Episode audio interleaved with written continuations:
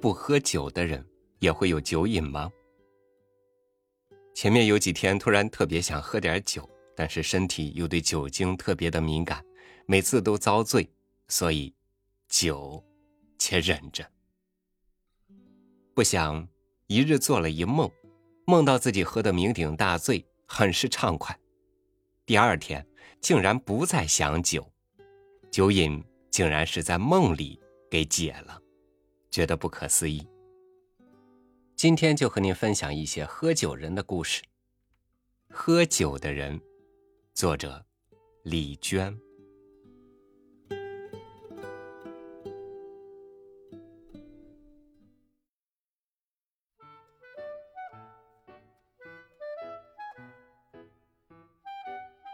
酒鬼沙赫斯到我家店里打酱油，真是令人惊讶。我妈问他：“为什么不是来打酒的？”他回答的挺痛快：“二零零零年了嘛，喝酒的任务嘛，基本上完成了嘛。”可是才过几个小时功夫，这家伙又来了，他把我们家商店门。砰的一脚踢开，眼睛通红，头发蓬乱，外套胡乱敞着，上面的扣子一颗也没有了。他绕着很复杂的曲线走向我，把手里的瓶子往柜台上重重的一蹲，又来打酱油。一直都想不通，酒到底有什么好喝的。才开始我还以为他们酗酒是为了打发无聊，一堆人凑在一起借酒装疯，可能会很热闹。可是后来又发现，其实还有很多人更愿意孤独的喝酒。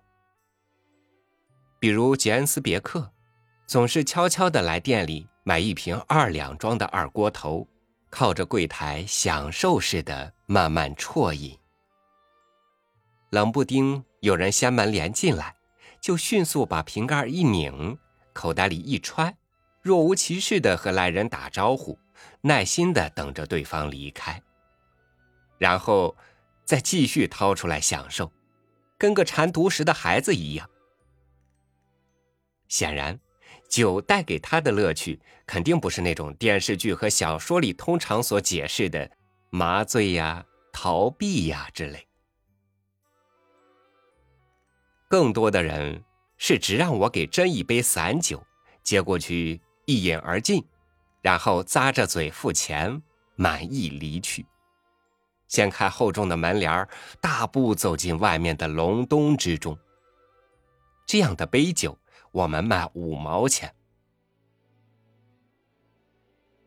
我喜欢那样喝酒的人，我觉得他们真的把酒当成了一种好东西来品尝，在他们那里。酒最次也是一种驱除寒冷的必需品，而不像群聚拼酒的人，又唱又跳，又喊又叫的，喝到最后，估计给他们上点白开水，他也无所谓了，甚至分不清了，照样兴奋的要死。我觉得他们不珍惜酒。还有一类酗酒的人，占了卡乌图酒鬼中的大多数。这类人，则总是以一种非常可怕的，简直可称之为精神的态度酗酒。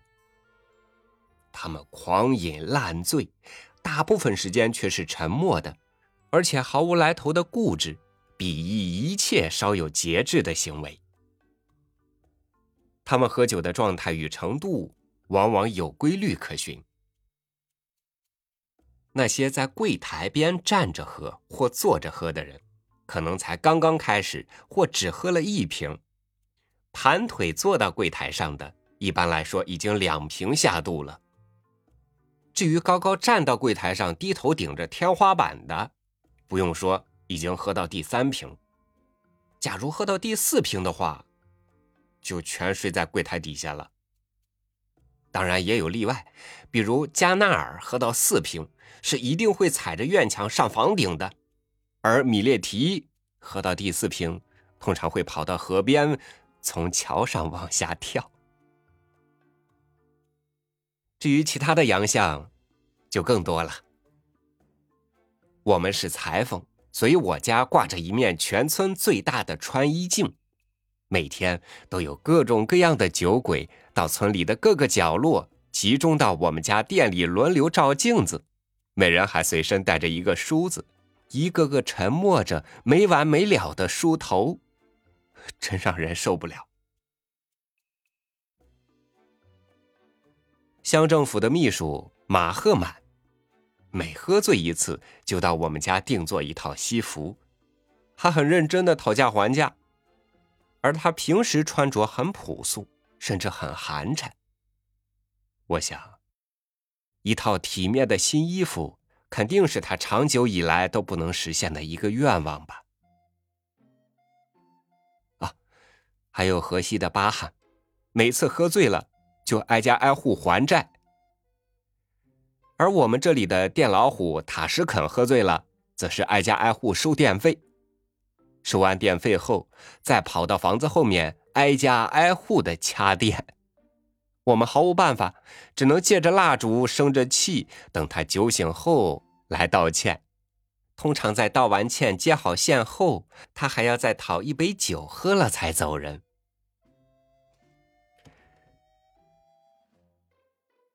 塔什肯带的那个小徒弟也是一个酒鬼。这小伙子不知为什么给人的感觉总是怪怪的，也说不上具体哪个地方怪，反正就有个地方不对劲。他那么大的人了，脸上却总是很自然的、强烈的洋溢着某种孩子才有的神情，有点像天真，对，就是天真，很无辜、很简单的天真。真是奇怪，这家伙到底哪里和别人不一样呢？眼睛鼻子不都是那样长着的吗？于是，每次他一来，我就留心观察。的确如此，尤其是当他张嘴一笑时，那种天真就更强烈、更明显了。等他笑完一闭上嘴，这种天真就立刻荡然无存。于是。再进一步观察，再进一步观察，终于明白了，什么天真呐？他嘴里缺了两颗门牙。不说了，肯定是酒喝多了跌掉的。不用说，肯定是酒喝多了跌掉的。塔什肯说，他的这个宝贝徒弟啊，七年前就随他跟师了，跟到现在，除了喝酒。什么也没学到手，也的确如此。这家伙帮我家接个小线头，还被电打得龇牙咧嘴的。不过他会修电灯开关，我家电灯开关的拉绳有段时间有了问题，连续拉扯五六下灯才亮。他过来修了一下，修的他只拉三四次就能亮了。唉，可能每个村子。都会有这样的一帮小伙子，还没熬到可以死心塌地的种地的年龄，但又没勇气出去闯荡一番，便天天哼着被译成哈文的汉族流行歌，成群结队的四处混酒喝。他们七嘴八舌的围攻我。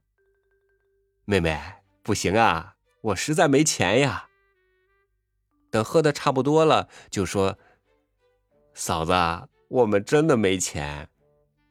等彻底醉掉以后，唉，我也就被叫成阿姨了。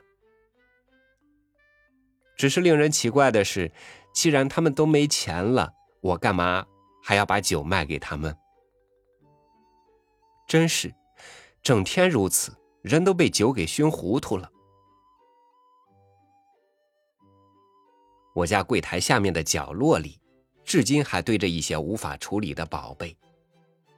包括五件皮夹克、几顶皮帽子、几根马鞭、一副皮手套、两三个手电筒，还有一个摩托车头盔、一大堆匕首、一叠子身份证、一个户口簿、数不清的手表，有一半都不能走了。更可笑的是，还有一双皮鞋，全是赊账的酒鬼随手抵在这里的，估计酒醒后就忘掉了。更可气的是晚上，那些人也不知道为什么有那么大的毅力，冰天雪地能连续敲几个小时的门。他们越是这样，我们越是不给开；我们越是不给开，他们越是要坚持到底，不烦不躁，一直叮叮咚咚，一直叮叮咚咚敲到天亮，就回家睡觉去了。一觉睡到晚上，吃饱了饭，再来接着敲。经常是干活干到半夜，一出门就跟门口堵着的东西绊一跤，低头一看，又一个醉趴下的，不知在冰天雪地里倒了多久了。于是赶紧把他拖进屋子，扔到火炉边撂着，让他自己醒过来好回家。可气的是，这种人醒了以后，往往第一件事就是要酒喝。根本不为自己刚刚捡回一条命来而稍有后怕。奇怪，为什么要喝酒呢？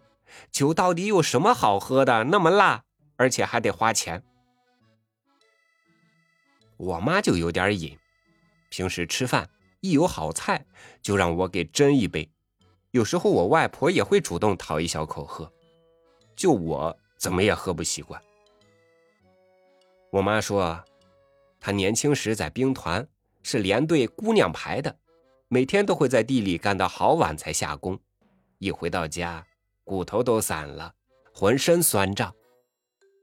为了能够睡个好觉，保证第二天的精神，宿舍里一帮子姑娘们就带着酒瓶子，一人猛灌一口，再昏昏沉沉上床睡觉，时间一久就上瘾了。至于外婆，我想大约也是同样的原因吧。艰苦的生活太需要像酒这样猛烈的，能把人一下子带向另一种极端状态的事物了。尤其看到那些喝醉了的人，眼神脆弱又执着，脚步踉跄，双手抓不稳任何东西。他们进入另外的世界里了，根本不接受这边世界的束缚，甚至生命的威胁也不接受。真的觉得酒实在是太神奇了，温和的粮食和温和的水，通过了一番什么样的变化呢？最终竟成了如此强烈不安的液体。当我们一日三餐吃着这些粮食，喝着这些水，温和的日滋夜补，谁能知道他们在我们身体内部，在更为漫长的时间里，又进行着一些什么样的变化？当我们一日日老去了，身体被疾病打开了各种各样的缺口；当我们拄杖蹒跚的走，神智也渐渐模糊了人的一生，莫非也是一场缓慢的酗酒过程？突然想到一个词：殊途同归。世界太神奇了，不会喝酒也罢。对了，我所知道的汉族人喝酒，酒后就很没意思了。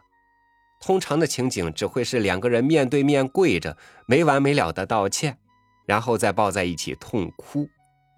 额外说明的是，卡乌图平时没什么汉人，这些都是夏天来打工的民工，盖卡乌图寄宿中学的新教学楼。还有那个一干完活就跑到我们家店里串门的小黄，平时挺好的一个小伙子，一喝醉了就哭得一塌糊涂，非要认我妈为干妈不可。我妈只好答应他，但到了第二次喝醉，他还要再认一次。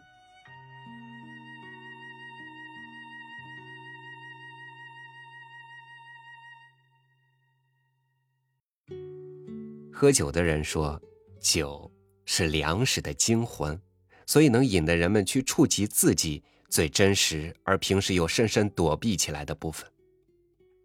但我想说的是，内心终究还是要靠自己来掌握。小酌可以怡情，酗酒实在大可不必。感谢您收听我的分享，欢迎您关注微信公众号“三六五读书”，收听更多精选美文。我是超宇，祝您晚安，明天见。